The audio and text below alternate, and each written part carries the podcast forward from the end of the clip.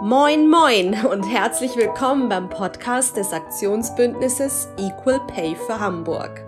Wir sind ein Zusammenschluss von Frauennetzwerken und haben es uns zum Ziel gesetzt, den Gender Pay Gap sichtbarer zu machen. Das ist gar nicht so leicht. In diesem Podcast sprechen wir mit spannenden Menschen zum Thema Equal Pay und darüber, welche Ideen für Maßnahmen sie haben, um diesen Pay Gap möglicherweise zu schließen. Viel Vergnügen beim Zuhören. Herzlich willkommen zum Equal Pay Day Podcast. Mein Name ist Michelle Friedrich und ich habe jetzt schon einige Podcast-Folgen aufgenommen. Aber tatsächlich freue ich mich auf die heutige Folge sehr, denn wir sind in den vergangenen Folgen immer auf den Konsens gekommen, Equal Pay ist ein gemeinschaftliches Thema und längst nicht nur Frauensache. Und genau deswegen haben wir einen heutigen Interviewpartner. Und ich freue mich sehr. Stellen Sie sich gerne einmal selbst vor. Volker Beisch. Guten Morgen. Ja, schönen guten Morgen. Vielen Dank für die Einladung.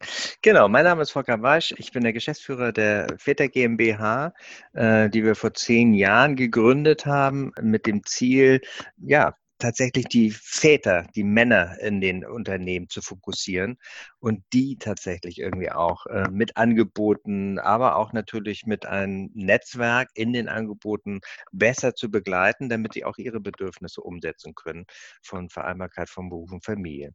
Ich habe selber zwei Töchter, die sind 16 und 20, ich lebe mit meiner Frau in Hamburg und wir haben uns tatsächlich äh, vor 20 Jahren entschieden, das gleichberechtigt, paritätisch, partnerschaftlich äh, zu vereinbaren. Ähm, sie war das erste Jahr in Elternzeit, ich das zweite Jahr in Elternzeit, so dass wir wirklich gleiche Startchancen haben. Und das hat sich ja als wirkliches Erfolgsbeispiel oder auch als unser Glück herausgestellt, weil wir wirklich so beide Bereiche, den beruflichen Bereich, äh, aber auch natürlich den privaten Bereich, sehr gut vereinbaren konnten und ausfüllen konnten. Und ich glaube auch, wenn man rückblickend so auf die Zeit jetzt äh, der letzten 20 Jahre guckt, mit dem ich mich jetzt auch mit diesem Thema schon beschäftige, ich habe ja daraus aus der Elternzeit heraus dann auch tatsächlich tatsächlich äh, dieses Projekt gegründet und bin von meinem damaligen Arbeitgeber weggegangen. Also es war eine klassische, in Anführungszeichen, Start-up-Gründung, äh, aber vor 20 Jahren, also eine völlig andere Zeit auch noch natürlich in dieser Vereinbarkeit. Und deshalb, ja, kann ich sagen, das war super spannend und äh, ich kann es jedem empfehlen, das von Anfang an zu machen. Wunderbar. Sie haben schon so viele Sachen erzählt, wo ich gerade im Kopf schon überlege, das muss ich fragen, das muss ich fragen und das muss ich fragen. Als ja. erstes fällt mir auf, wenn man so erfolgreich eine Elternzeit gestaltet, dass man dann äh, dieses große Netzwerk gründen kann, was dann nicht nur für Sie, sondern auch für alle möglichen Väter dann hilfreich ist mit dem Thema Beruf und Familie, sollten mehr Männer Elternzeit nehmen. Sie sagten dann schon, Sie haben sich damals mit Ihrer Frau entschieden und von vornherein gesagt, das machen wir gleichberechtigt. Das heißt, für Sie ist das Thema Equal Pay wahrscheinlich auch stark im Fokus. Dass Sie sagen, das ist nicht nur ein Frauenthema, sondern ganz klar ähm, ein gemeinschaftliches Thema.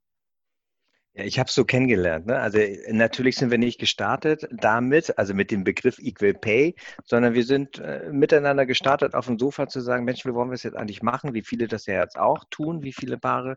Äh, vor 20 Jahren war das noch eher ungewöhnlich. Äh, auch die Entscheidung natürlich, dass beide ein Jahr in Elternzeit gehen. Und im ersten Jahr, in dem meine Frau tatsächlich in Elternzeit war, war ich auch schon in der Vier-Tage-Woche, so dass sie tatsächlich auch im, im zweiten, also nach dem Abstillen, äh, unser ersten Tochter tatsächlich auch schon wieder einen Tag eingestiegen ist. Ähm, und das war ein fließender Übergang. Und das hat aber dazu geführt, dass wir tatsächlich Equal Pay gelebt und auch umgesetzt haben. Ähm, und das war ganz schön. Das kann man wirklich bis heute sagen, dass wir nicht nur, nicht nur glücklich, sage ich mal, in der Beziehung, also auf Augenhöhe auch sind, sondern dass wir im Prinzip auch immer wieder auch gesagt haben, ja, okay, Mensch, äh, wie ist das eigentlich? Äh, gerade wenn der eine mehr oder weniger verdient und bei uns war es bis heute so, dass wir gleiches Einkommen haben und damit auch auf Augenhöhe natürlich entschieden haben oder auch besser entscheiden konnten und uns besser einigen konnten, weil nicht der einige ist wichtiger als der andere. Beide waren wichtig, beide Einkommen waren wichtig und beide Bereiche, auch im Care-Bereich, äh, waren natürlich genauso wichtig. Und unsere Töchter sagen heute, ey, das ist eigentlich völlig egal, Papa kann es genauso gut, äh, der kann vielleicht andere Sachen besser als Mama und Mama kann wieder andere Sachen besser als Papa. Aber im Endeffekt ähm, äh, profitieren die Kinder extrem oder haben die Kinder extrem davon profitiert. Da sprechen Sie eine spannende Sache an und ich frage deswegen, weil ich jetzt vor kurzem eine tolle Reportage gesehen habe, die ist schon etwas älter, die heißt No More Boys and Girls. Da geht es darum, dass dann ja genau diese Rollenbilder ja häufig schon im Kindergarten oder auch in der Schule stattfinden. Sprichwort rosa und blau oder auch ich werde Prinzessin und ich werde Feuerwehrmann. Und die Kinder werden ja dann schon sehr früh von dem geprägt, was sie auch zu Hause miterleben. Und da kamen dann solche Aussagen von den Kindern, ja, mein Vater guckt Fußball und kann noch nicht mal das Bett beziehen und Mama kocht immer. Und sie sagen dann auch, das haben ihre Kinder so gar nicht erlebt. Wie ist dann Ihre grundsätzliche Meinung zu diesen Rollenbildern? Das ist natürlich ein langer Weg, ein Marathon. Ich meine, das machen wir jetzt ja auch schon ein paar Jahre und deshalb äh, kann ich nur sagen, natürlich gibt es äh, äh, Aufgaben auch in unserem Haushalt, in unserer Beziehung, die vielleicht klassischerweise auch männlich sind. Also ich bin schon der Handwerker dann auch, ähm, obwohl auch meine Frau natürlich handwerkliche Sachen macht, aber so diese kleinen Geschichten, die mache ich dann oft und, ähm, und ja, teilweise Wäsche macht dann doch eher meine Frau. Ähm, also wenn es dann tatsächlich so um die Wollsachen geht. Äh, sonst wasche ich natürlich auch und äh, alles Mögliche. Aber äh, ich sag mal, da gibt es schon Unterschiede, aber die sind fein und die äh, merken, sag ich mal, unsere Töchter gar nicht so sehr. Äh, die gehen wirklich davon aus, dass sie und auch, dass ich im Prinzip, also dass meine Frau und ich im Prinzip sehr, sehr gleichberechtigt sind, auch was die Erziehung angeht. Das finde ich noch fast spannender als wirklich diesen Care-Aufgaben, ähm, weil da haben wir auch mit unseren Töchtern schon relativ früh auch gesagt, pass mal auf, ne, wir arbeiten beide. Ähm, sicher nicht, nicht immer Vollzeit, aber äh, schon so 80 bis 100 Prozent. Im Moment, die sind ja jetzt älter, also insofern äh, arbeiten wir jetzt beide wieder voll. Ähm, aber äh, es war ja teilweise wirklich so, dass wir Teilzeit gearbeitet haben, dass wir wirklich eine Doppelbelastung gehabt haben. Trotz alledem äh, ist ja schon stressig und dann haben die auch Aufgaben übernommen und das war natürlich auch auch selbstverständlich. Jetzt haben wir nur zwei Töchter. Jetzt habe ich nicht den Vergleich, wie das ist natürlich auch, ne, wenn ich einen Sohn gehabt hätte das andere, dieser andere Teil, den finde ich auch ganz spannend, nämlich den Erziehungsteil.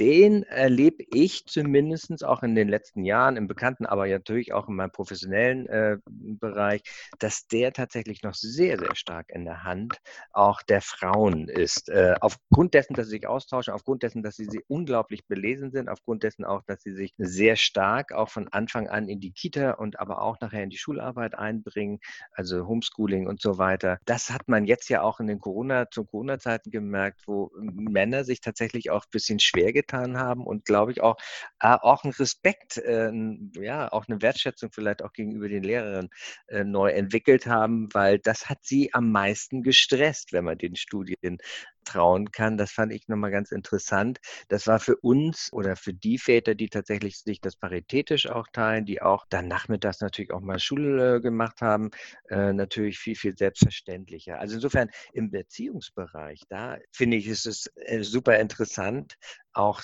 dann so Unterschiedlichkeiten auch festzustellen. Das ist ein total spannendes Thema. Corona ist auch bislang bei jedem äh, unserer Podcasts natürlich zur Sprache gekommen, weil es uns omnipräsent begleitet, nicht nur im letzten Jahr, auch in diesem. Und dieses Thema, was Sie angesprochen hatten, dass die Männer dann auf einmal merken, wow, das macht meine Frau zu Hause. Das ist ja dann gar nicht nur ein bisschen zu Hause sein und das bisschen Haushalt. Wie bringen Sie das denn dann, wenn wir auf das Netzwerk zu sprechen kommen, wie bringen Sie das denn näher? Weil das ist ja dann im ersten Moment vielleicht auch so ein Stück weit ein Eingeständnis, was sich der Mann machen muss, dass er sagt, das wusste ich gar nicht, dass du da als äh, Mutter und Hausfrau so diese Probleme hast. Wie kann ich da unterstützen? Also ich würde jetzt mal davon ausgehen, dass jeder Vater, jeder Mann, der in mhm. Ihrem Netzwerk ist, da auch super offen ist. Aber wie, wie gehen Sie das Thema dort an? Das würde mich mal interessieren. Genau, das ist, ähm, deshalb sage ich das auch. Also von Grund auf und von den letzten Jahren her war das Interesse an Erziehung, also dass ein Vater sich heutzutage natürlich äh, sich in der, der, äh, in der Erziehung engagiert, ist fast schon selbstverständlich. Also, ne, und auch, dass er natürlich auch sich ausprobiert als Vater, ähm, dadurch wächst er ja auch, äh, wird selbstbewusster, ähm, entwickelt seine eigene Vaterschaft. Das hatten wir schon die letzten Jahre sehr stark erlebt, auch in den Unternehmen, auch in unseren Seminaren, Vorträgen, Webinaren. Das war gar nicht so, so eine große Veränderung. Eine Riesenveränderung hat tatsächlich letztes Jahr stattgefunden in der Corona-Zeit. Und das hat natürlich auch mit dem Lockdown zu tun. Das wird jetzt auch wieder natürlich in dieser Lockdown-Zeit auch äh, ähnliche, kann ich mir vorstellen, Herausforderungen auch geben. Und ähm, da bin ich äh, auch äh, Patricia Camarata ganz dankbar, die dieses Mental Load-Thema tatsächlich so ein bisschen nach Deutschland und auch ähm, ja hier bekannt gemacht hat. Die hat ja auch ein Buch äh, rausgebracht, auch gerade letztes Jahr auch zu dem Thema. Und wir haben viel, viel wirklich äh, über dieses Thema mit den Vätern gesprochen. Und äh, da waren alle äh, sehr offen und haben gesagt, ach, das ist ja interessant. Da gibt es ein Konzept, wie man sich das aufteilen kann. Äh, sehr spannend. Also sie waren überhaupt nicht verschnupft in dem Sinne, oh Gott, jetzt muss ich auch noch Hausarbeit machen, sondern äh, sie hatten alle so das Gefühl, oh, eigentlich ist es ein schwieriges Thema und gibt es da nicht irgendwie eine gute Grundlage, ein Konzept, wie wir uns das äh, gerecht und auch besser aufteilen können, so dass ich als Vater nicht immer das Gefühl habe, ähm, so dieses schlechte Gefühl habe oder schlechte Gewissen habe, oh, eigentlich müsste ich das jetzt machen. Und ne, auf der anderen Seite natürlich auch, muss man ehrlicherweise auch dazu sagen, dass viele Mütter auch dann in ihre alte klassische Rolle vielleicht auch reingerutscht sind, so äh, unbewusst äh, mehr oder weniger, dass sie sich um alles gekümmert haben oder an alles zumindest gedacht haben. Das ist ja so dieser Mental Load-Gedanke. Und äh, das hat den Vätern gut getan. Und ich glaube auch damit auch natürlich, also es sind ja nicht nur Väter, die an unseren Seminaren und Vorträgen teilnehmen, sondern auch Mütter. Und das hat auch Mütter gut getan, mal ein Konzept zu haben, das so ein bisschen dieses entemotionalisiert, also so entpolarisiert auch, äh, wo man tatsächlich sich das aufschreibt, wo man das auch miteinander diskutiert, wo man das dann aber auch wieder reflektiert und auch die Kinder natürlich, wenn sie dann schon älter sind, auch einbezieht. Also das hat den Vätern gut getan. Und das ist die große Veränderung auch, die stattgefunden hat. Ich will nämlich gar nicht jetzt diskutieren, ob die Väter oder die Mütter jetzt mehr gearbeitet haben oder weniger oder wie auch immer. Ich glaube, es hat wirklich eine Bewegung stattgefunden in den Rollenbildern. Die ist natürlich noch nicht so, dass wir sagen können, wir sind alle gleichberechtigt und es läuft alles jetzt gleich äh, paritätisch. Nein, aber es ist was in Bewegung geraten und ähm, auch die Bewegung in der Politik und auch natürlich jetzt auch von vielen äh, Unternehmen, das spüren wir zumindest jetzt auch, äh, die haben dieses Thema aufgegriffen. Nicht der Aufgabenverteilung, sondern das Thema Mental Los und das Thema der Gleichberechtigung. Wie können wir tatsächlich Müttern, Vätern äh, hier auch unterstützen? Mit Angeboten, mit konkreten Ideen, mit äh, Konzepten und so weiter. Und das hat mich äh, oder stimmt mich auch sehr positiv, auch im Sinne von das, was wir aus der Corona-Zeit auch in die Zeit vielleicht nach Corona auch mitretten können und äh, mit hinübernehmen können. Sie sprechen häufiger auch das Thema Unternehmen an und die ZuhörerInnen sehen das jetzt nicht. Im Hintergrund kann ich bei Ihnen sehen, diese Unternehmen sind dabei und da ist eine große Zahl an Unternehmen dabei, die wahrscheinlich mit dem Väternetzwerk dann zusammenarbeiten. Thema Unternehmen. Wenn ich mich jetzt als junge Frau bewerbe, dann rechnet ein Unternehmen wahrscheinlich irgendwann damit, die Frau wird in Elternzeit gehen, die wird irgendwann schwanger. Eigentlich wäre es doch schön in der Zukunft, dass man dann auch diesen Gedanken für Männer hätte, dass man dann sagt, ja, der ist 29, Familiengründung ist sicherlich jetzt auch nicht mehr weit weg. Wie ja, wäre denn Ihre Wunschvorstellung, wie sich dann ein Unternehmen aufstellt, dass, dass jeder dann, dass jeder Mann sagen könnte, ja, ich mache jetzt einfach mal Teilzeit? Das ist ja bisher noch nicht so die, die Regel.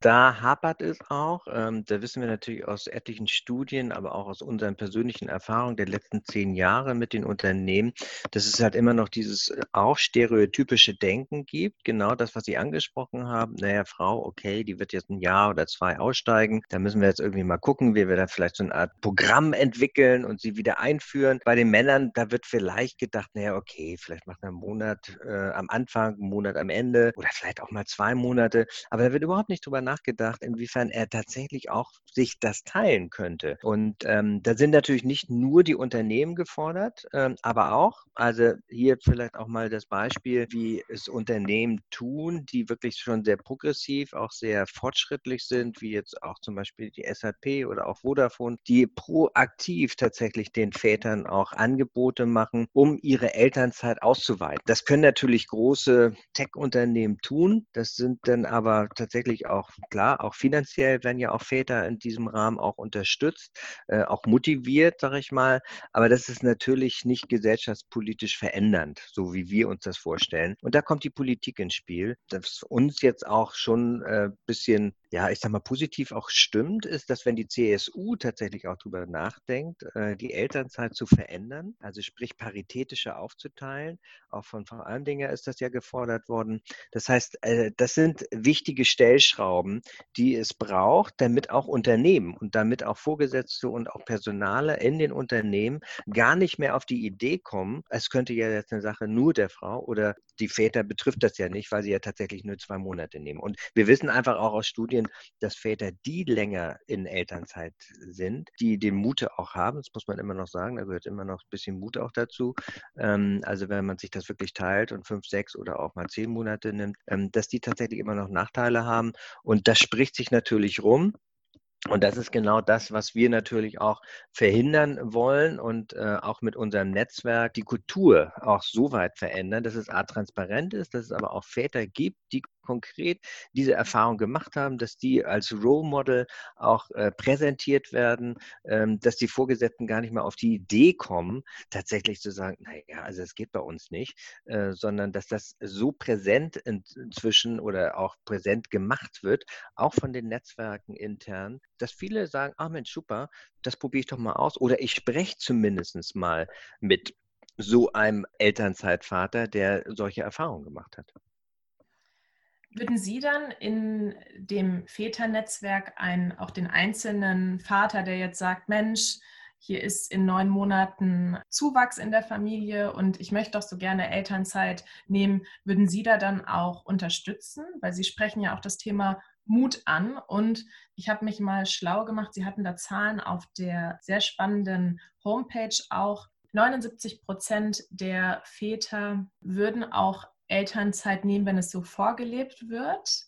Oder vielleicht unterstützen Sie mich da einmal kurz. Ja, genau. Also das ist eine, äh, eine der, der, interessanten und spannenden genau. Studien, die Sie da zitieren. Und äh, das geht zurück äh, auf die Führungskräfte nämlich. In dem Augenblick, wo tatsächlich die Führungskräfte das vorleben. Und das müssen jetzt nicht alle in Elternzeit gehen, aber proaktiv auch ansprechen, auch fragen, interessiert nachfragen, Vorschläge vielleicht auch machen, Angebote auch machen, wie man tatsächlich auch eine Elternzeit strukturieren kann mit Elternteilzeit und so weiter. Da dann ist die Wahrscheinlichkeit bei 79 Prozent der Vätern, dass sie ihre Vereinbarkeit wirklich nach ihren Bedürfnissen umsetzen können. Und das, das, an dieser Studie oder an dieser Zahl sieht man, wie wichtig die Führungskräfte sind. Und nicht nur wie wichtig, sondern auch was ihr Job ist. Ihr Job ist nämlich, sie zu ermutigen. Sie genauso wie Frauen, weil das tun sie auch, bezogen auf die werdenden Mütter, ähm, sie anzusprechen und zu sagen, Mensch, wie läuft's denn? Was können wir tun als Unternehmen, damit wir dich unterstützen können? Ne? Also so, dass es dann auch eine klassische Win-Win-Situation auch wird. Das ist das, was wir als Ziel haben, auch im Rahmen des Väternetzwerks. Äh, wir wollen nicht die Väter jetzt aufwiegen, alle ne, in, äh, in Elternzeit zu gehen, aber wir stehen für das Thema Gleichberechtigung, Gleichstellung und dazu gehört auch, dass äh, die Elternzeit paritätisch aufteilen. Und ich glaube, da braucht es halt, wie gesagt, auch einen politischen Rahmen. Das ist halt extrem wichtig. Deshalb ist auch dieser Equal Pay, der auch so wichtig und auch diese Bewegung auch so wichtig äh, und auch der Tag, der 10. März so wichtig, damit wir wirklich auch da äh, alle sensibilisiert drauf werden, was das nämlich für Folgen hat. Und ne, wir haben ja diese 19 Prozent, äh, die immer noch durchschnittlich oder statistisch gesehen äh, Frauen weniger verdienen. Und das hat ganz viel damit zu tun, dass tatsächlich am Anfang ein Ungleichgewicht nicht mehr, also Ungleichgewicht meine ich, ne, dieses zwei Monate Elternzeit für die Väter und zwölf klassischerweise für die Frauen, dass das tatsächlich äh, nicht mehr zurückgedreht werden kann oder nur noch schwer zurückgedreht werden kann. Und wenn ich das auch noch sagen darf, weil das finde ich auch eines der interessantesten Studien äh, dazu. Man hat nämlich festgestellt auch in Amerika, da hat man das ausgewertet auch, und da hat man festgestellt, dass die Paare, die sich das auf Augenhöhe, sprich also gleiches Einkommen haben, dass die wesentlich glücklicher sind und eine längere Beziehung haben. Also es ist ein Invest in wirklich die Zukunft. Und wenn man weiß, was eine Scheidung heutzutage oder auch Krisen kosten, nicht nur, sage ich mal, äh, bezogen auf die Partnerschaft oder auch auf die Kinder, sondern auch bezogen auf die Unternehmen, ne? Äh, weil die Produktivität runtergeht ähm, und so weiter. Also da kann man eigentlich nur sagen, er investiert am Anfang und nicht, wenn das Kind in den Brunnen gefallen ist. Total spannend. Also Sie erleben mich kurze Zeit mal sprachlos. Das ist sehr selten und auch nicht unbedingt sehr gut, wenn man das Interview führt. Aber dieses Thema Investment in die Beziehung finde ich wahnsinnig spannend. Und natürlich sind das ja alles dann auch sehr persönliche Themen, die nicht unbedingt dann so salonfähig sind. Also ich könnte mir aus meiner Perspektive vorstellen, dass Frauen da wesentlich mehr drüber sprechen und da dann auch das Stichwort Kommunikation. Es ist mhm. natürlich nicht unbedingt, äh, ich bin nochmal bei den Rollenbildern, so dieser typische Mann, ne, der jetzt dann mhm. sagt, boah, ich mache Teilzeit, das ist richtig cool. So, und mhm. dann mhm. wird das ja eher so ein bisschen, oh, das ist nicht so männlich und jetzt mhm. ist, äh, ist der Mann vielleicht nur noch zu Hause und kann sogar besser kochen. Aber wir sehen das ja in Schweden ist es, glaube ich, dass das da total gang und gäbe ist, dass die Männer da alle auf den Spielplätzen sind und mit den Kindern da spielen. Also da ist Deutschland wahrscheinlich einfach auch noch nicht so weit, dass das normal ist, dass man sagt, ach ja, mein Mann macht gerade Elternzeit mhm. und ähm, ich mache jetzt übrigens gerade Karriere und werde jetzt äh, befördert. Also das mhm. sind so wahrscheinlich auch Bilder, die, die noch ein bisschen dauern. Ja, ja, also, äh, also ne, wenn Sie Skandinavien ansprechen, das wird ja immer der Vergleich gezogen, auch so ein bisschen, da muss man natürlich sagen, auch Mensch, 74 äh, haben die angefangen, also wirklich fast jetzt 50 Jahre. Ähm, das ist natürlich schon eine völlig andere Strecke, äh, die die zurückgelegt haben im Sinne auch der Gleichberechtigung, als, äh, als wir das natürlich jetzt auch getan haben. So, also insofern, da muss man also ein bisschen auch Rücksicht nehmen, beziehungsweise auch sagen, okay, die sind schon uns einen Schritt voraus, aber wir können viel lernen. Wir können nämlich viel lernen in dem Sinne, dass die äh, dieses Gender Budgeting, das haben Sie ja auch eingeführt und das haben Sie jetzt auch gerade zu Zeiten von Corona auch nochmal äh, eingeführt im Sinne von, hey, die legen den Schwerpunkt da drauf, dass wirklich beide also Frau und Mann, möglichst von Anfang an das gleiche Gehalt auch haben. So, und das unterstützen die da ja auch sehr, sehr stark, während wir in Deutschland ja immer nur noch drei oder 65 Prozent oder 63 Prozent, sage ich mal, äh, Lohnersatzleistung bekommen, haben die teilweise 80, 90 oder 100 Prozent in Skandinavien. Das ist ein Riesenunterschied. Ähm, und das motiviert tatsächlich auch natürlich viele Väter dann auch länger in Elternzeit zu gehen. Und man darf nicht vergessen, ähm, da holen wir auf, äh, da sind wir gar nicht so schlecht in der Kinderbetreuung. Ne? Also die Schweden oder jetzt auch die Skandinavier sind da uns natürlich voraus. Die haben eine sehr hochqualitative äh, Kinderbetreuung. Und was ich halt wirklich als ja, als Zielgröße auch für Deutschland sehe, dass wir wirklich mal aufhören mit diesem Präsenz, äh, mit dieser Präsenz, äh, so dass wir aber auch äh, nicht länger mehr als 8, 16 oder vielleicht 16:30 arbeiten. Ähm, das ist nämlich genau das, was die Schweden, was wir von den Schweden auch lernen können. Das ist wirklich da auch äh, als uncool oder auch als, ja, sag ich mal, äh, auch gar nicht so gern gesehen wird, wenn die äh, Väter und Mütter oder auch Männer und Frauen länger als 16 Uhr arbeiten. Da wird eher gesagt, sag mal, äh, hast du irgendwie Probleme zu Hause oder warum kümmerst du dich nicht um die Kinder oder deine Familie? So, ne? Und also, dass sich das quasi umdreht. Und wir brauchen, glaube ich, da auch, auch mit den Tarifpartnern, ja, eine Neubewertung auch der Arbeitszeit. Also warum reicht nicht 30 oder 32 Stunden als Vollarbeitszeit? Ähm, so, also was spricht eigentlich dagegen? Äh, man weiß tatsächlich ja auch, dass äh, die wesentlich produktiver sind, die Menschen, also auch Männer, Frauen, Mütter, Väter, wenn sie gar nicht 40 oder 50, also gerade die Führungskräfte arbeiten ja noch, noch viel, viel mehr. Also insofern, da können wir viel, viel lernen von Skandinavien und da müssen wir noch an einigen Schrauben drehen, damit wir tatsächlich wirklich zu einer Gleichberechtigung kommen und den, äh, klar, Gender Care Gap auch kleiner und zurückschrauben. Das sollte auf jeden Fall unser Ziel sein, dass wir die 19 Prozent noch weiter nach unten bekommen. Was sind denn Ihre Ziele für das Väter-Netzwerk für 2021, wenn man jetzt mal die guten Vorsätze, ja, wir sind jetzt am 8. Januar, die, die, die zählen noch. Haben Sie da Vorsätze für dieses Jahr?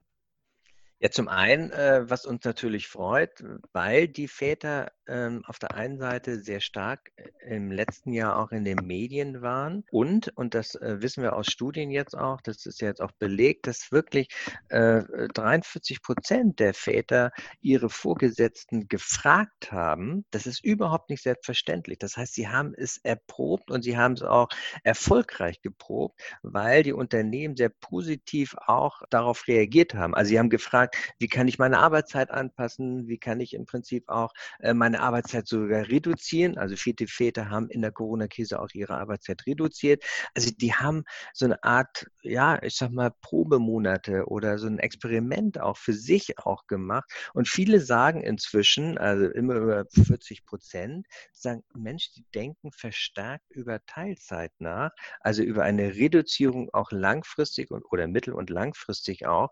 Das heißt, wir haben haben ein neues Thema durch Corona gewonnen. Und ich glaube, dass, äh, da profitieren alle von. Also die Unternehmen, weil die Männer auch äh, gesünder, produktiver sein werden. Die Frauen sowieso, weil sie dann auch die Unterstützung zu Hause beziehungsweise halt auch die Möglichkeit haben, früher einzusteigen. Und natürlich auch die Kinder. Das darf man ja nicht vergessen. Das ist ja eines der Ziele, auch weshalb ich oder wir dieses Väternetzwerk auch gegründet haben, damit wirklich die, das Bedürfnis der Väter mehr Zeit Zeit mit den Kindern zu verbringen, auch umgesetzt wird. Und ich glaube, äh, und das wissen wir natürlich jetzt auch durch die ganzen Studien, die es letztes Jahr gab, irgendwie aufgrund von Corona, dass äh, viele Väter gesagt haben, Mensch, die hätten gar nicht gedacht, wie schön es war anstrengend, klar, aber auch wie schön es ist, von zu Hause zu arbeiten, nicht mehr unterwegs zu sein. Das kann ich selbst mit unseren älteren Töchtern sagen, äh, weil ich natürlich auch in unseren Unternehmen in den letzten Jahren auch immer wieder viel unterwegs war, meine Frau auch. Und wir oft dann abends auf dem Sofa saßen, wir abends natürlich dann auch zusammen gegessen, gekocht, gespielt haben. Also wir hatten nochmal ein völlig anderes Familienleben. Und das wollen die auch die Väter nicht mehr hergeben. Das ist auch mein Ziel, das jetzt bei beizubehalten.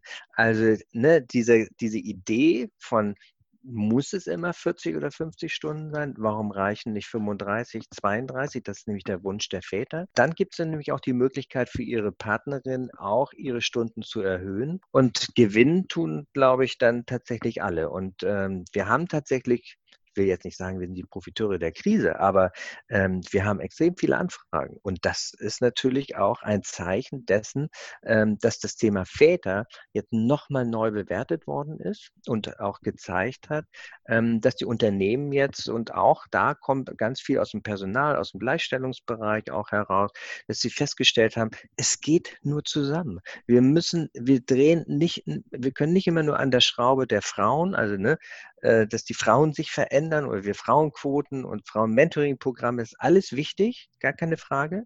Aber wir müssen jetzt langsam wirklich verstehen, dass das nur zusammen funktioniert.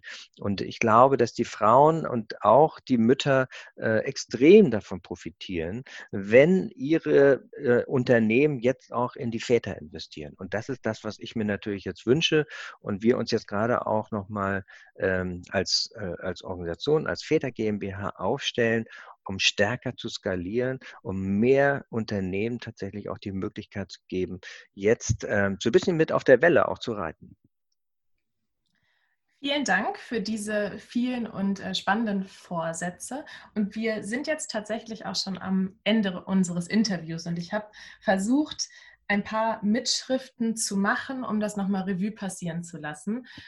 Ihr letzter Satz, äh, was Sie gerade sagten, es geht nur zusammen. Damit hatte ich auch die Folge eingeleitet, denn das Thema Equal Pay ist nicht nur Frauen, sondern auch Männersache. Das geht nur gemeinsam.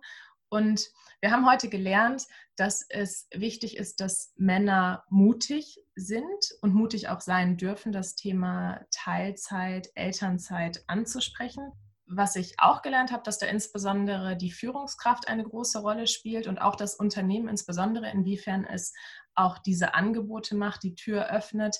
Hier dürfen wir offen darüber sprechen. Es ist möglich, es ist in, überhaupt kein Tabuthema. Und auch ein spannender Aspekt, jede Krise bringt auch ihre Chancen, denn im letzten Jahr haben dann insbesondere auch Väter gemerkt, was eigentlich zu Hause alles passiert, wenn sie möglicherweise auf der Arbeit sind und das leider nicht immer nur 40 Stunden, sondern auch viel mehr, obwohl da eigentlich wesentlich mehr Zeit ähm, ja auch gerne mit den Kindern verbracht wird. Und wir wissen jetzt auch, dass Herr Beisch im letzten Jahr sehr viel äh, zu Hause essen konnte und durfte und auch ähm, gespielt hat. Und das finde ich sehr schön. Ich fand das Interview mit Ihnen sehr inspirierend, da auch mal die Männersicht kennenzulernen. Und wie immer haben Sie oder hat jeder Interviewpartner das Schlusswort, weil ich habe schon genug erzählt. Lassen Sie unsere ZuhörerInnen gerne noch was wissen, was Ihnen auf der Seele brennt und ich bedanke mich für das Interview.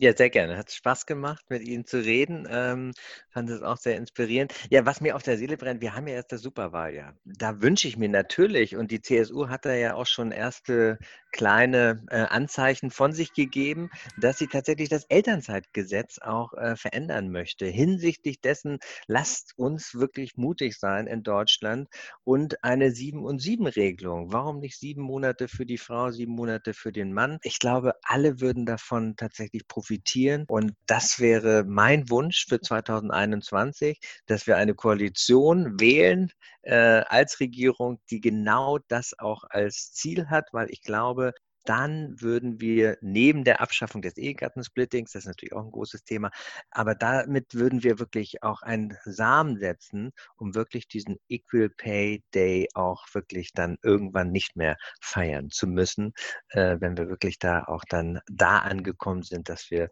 gleich verdienen und auch äh, ja, miteinander natürlich auch wesentlich, glaube ich, dann auch zufriedener und glücklicher und zuversichtlicher auch sein werden, auch wirtschaftlich erfolgreicher.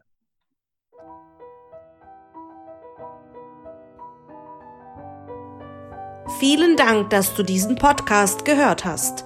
Am 10. März 2021 ist der nächste Equal Pay Day und wir wollen diesen Tag gemeinsam mit dir sichtbar machen. Am 19. März 2021 planen wir deshalb eine größere Veranstaltung zum Thema Equal Pay. Mehr Infos findest du in den Show Notes zu diesem Podcast.